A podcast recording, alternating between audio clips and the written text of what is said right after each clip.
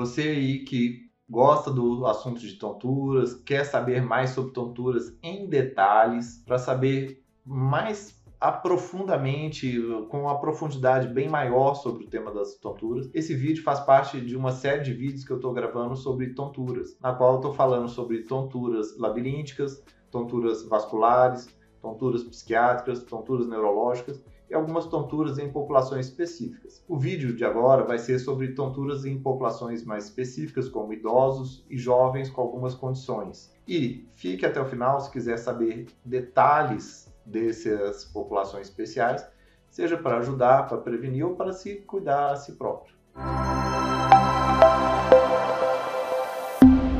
Olá, eu sou o Dr. William Rezende do Carmo, sou médico neurologista, fundador da Clínica Regenerate e no meu canal falo sobre dor, sono, Parkinson, tonturas, emoções e tem diversos vídeos de outros temas médicos de que estão relacionados à vida dos nossos pacientes. E o vídeo de hoje vai ser sobre tonturas em pacientes de populações específicas, eu vou falar sobre idosos e sobre jovens com determinadas condições. A tontura no idoso, ela é extremamente importante, porque a tontura do idoso pode levar a uma série de problemas que vão desde risco de quedas ou quedas com fraturas, perda de capacidade funcional, institucionalização ou até mesmo morte dos idosos. Essa tontura ela tem uma alta prevalência no idoso. Os idosos, 38% deles têm queixa de tonturas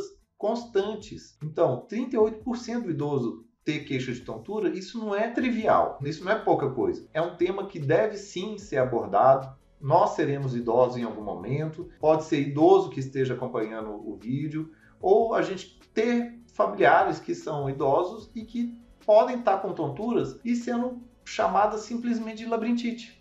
Que idoso queixar de labirintite é extremamente comum e na maior parte dos casos não é labirintite.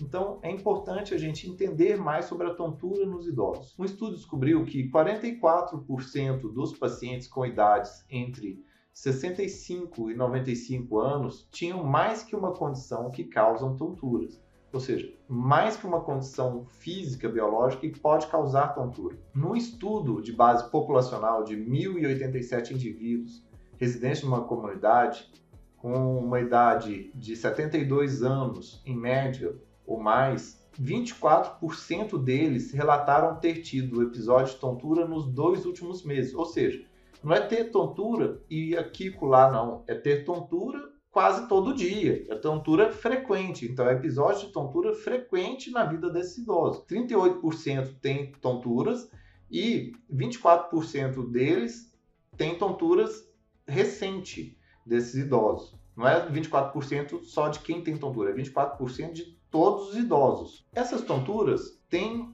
fatores de risco para o desenvolvimento das tonturas. E quais são os principais fatores de risco? Sintomas depressivos, equilíbrio prejudicado. Equilíbrio prejudicado pode ser por diversas coisas, desde problemas neurológicos, ortopédicos, reumatológicos, etc., ou até mesmo é, labirínticos também com desvio de caminho, tempo para girar no círculo maior que 4 segundos, que é a pessoa, quando a gente quer ver uh, se ela está tendo equilíbrio prejudicado, pede ela para dar uma voltinha em círculo e por mais de 4 segundos e ela facilmente já começa a prejudicar e sair do caminho dela quando é para andar rapidinho em círculo. E isso é uma forma de ver que o equilíbrio dela está prejudicado, né? além de várias outras formas neurológicas de testar isso. Infarto do miocárdio passado, pessoa que já teve infarto do miocárdio e é idoso, tem também fator de risco para tontura. Hipotensão postural, que é aquela queda da pressão quando a pessoa fica de pé e tem que ter pelo menos uma diminuição média da pressão maior do que 20 milímetros de Hg, que é a medida da pressão. Ou se a pessoa tem cinco ou mais medicamentos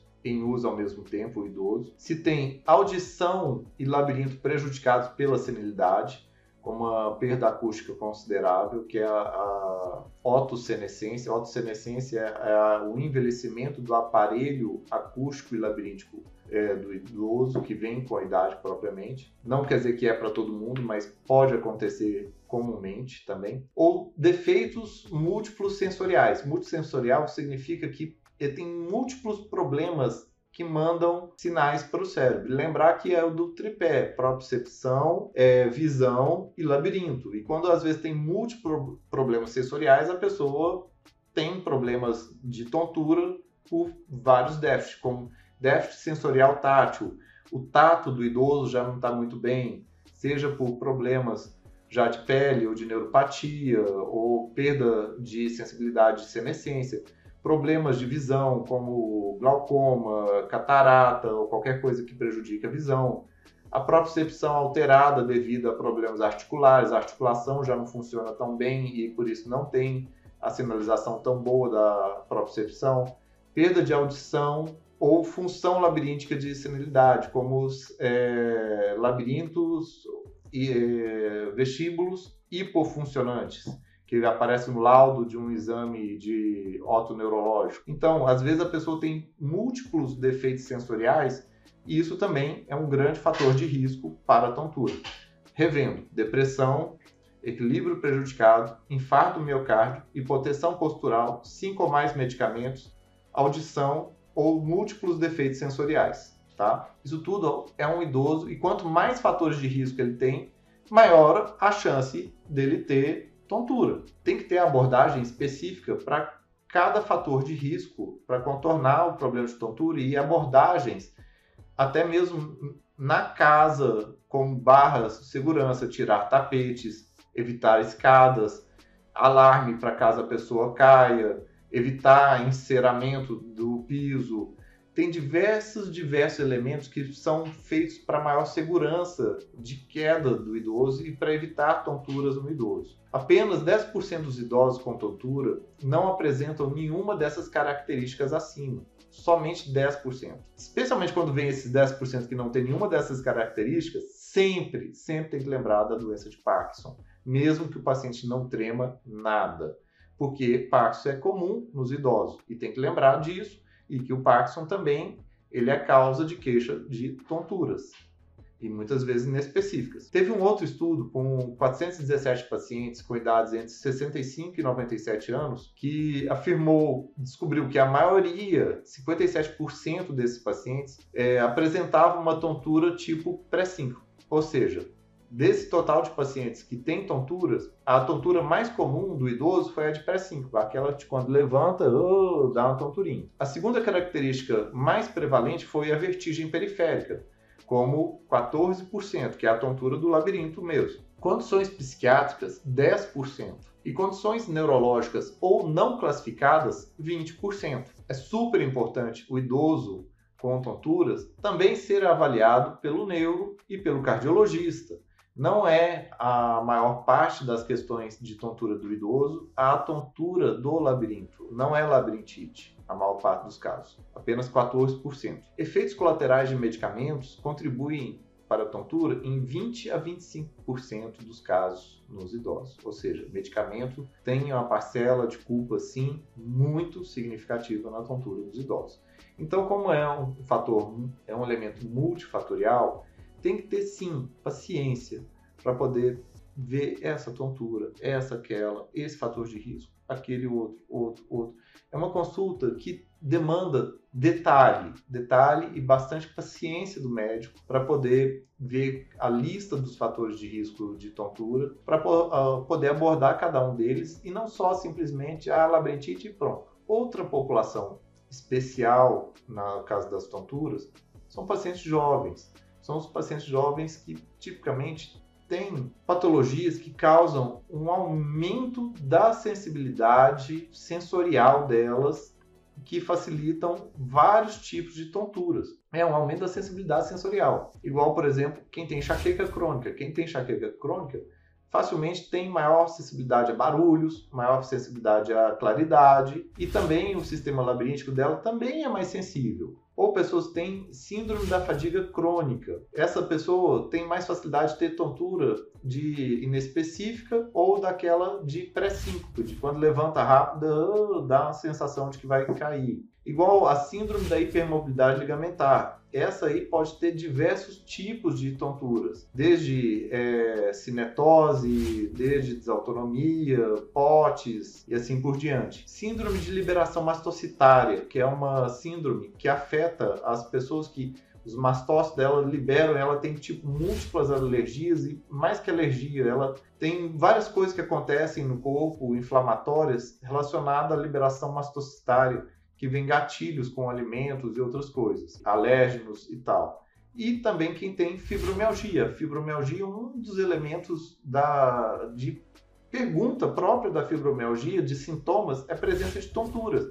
Se você vai na própria elemento de critérios diagnósticos de fibromialgia, tem lá tontura, para poder checar de tão comum que é a presença de tontura nos pacientes com fibromialgia. São patologias mais comuns em jovens. Se pegar todas elas, elas têm uma prevalência grande e é importante entender que essas pessoas jovens podem ter comumente que conviver também com tonturas. Os enxaquecosos crônicos, pessoas que têm fadiga crônica, quem tem hipermobilidade ligamentar, síndrome da liberação mastocitária e fibromialgia. Essas pessoas podem ter diferentes tipos de tontura, tá? E elas são mais propensas a tonturas como da cinetose, que é aquela que a pessoa, quando está num barco, ou num carro, ou na montanha russa, fica muito mal, com muita tontura, com enjoo e tal. A desautonomia, que pode cair a pressão e não passar o sangue direito na cabeça, especialmente quando levanta a POTS, que a pessoa fica de pé e tem uma taquicardia e tem a tontura junto.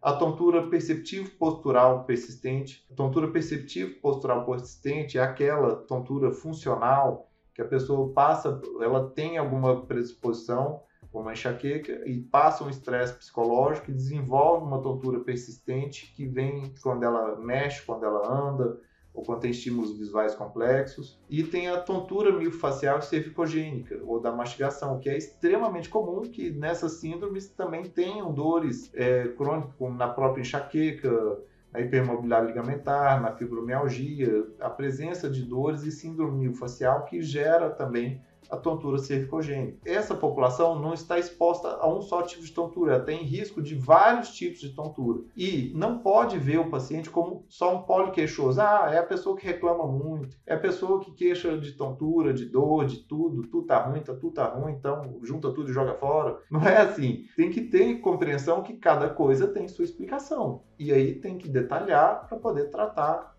cada tipo de tontura que a pessoa eventualmente possa ter. E o mais importante da, é a recuperação global desses pacientes. Quanto melhor ele fica das dores, quanto melhor ele fica psicologicamente, quanto melhor fica o sono, quanto mais ele consegue ter atividade física, quanto mais o cérebro para de ter picos e vales do estresse e baixa do estresse, ele vai tendo uma resposta mais adequada ao estresse seja com reabilitação e terapia física, é, seja é, procedimentos, seja estimulação magnética transcraniana, seja até psicoterapia, quanto melhor ela vai ficando, menos sintomas como um todo ela vai tendo, inclusive de tontura. Ainda fica a maior propensão para tontura, mas não necessariamente ela vai ter obrigatoriamente mais tonturas. E o mais importante disso tudo é entender que isso são comorbidades e podem levar a tonturas crônicas e que necessita ser tratada em conjunto ao problema principal que está sendo abordado. E se o médico não faz isso, a pessoa sempre vai ter uma persistência de uma queixa e de um sintoma.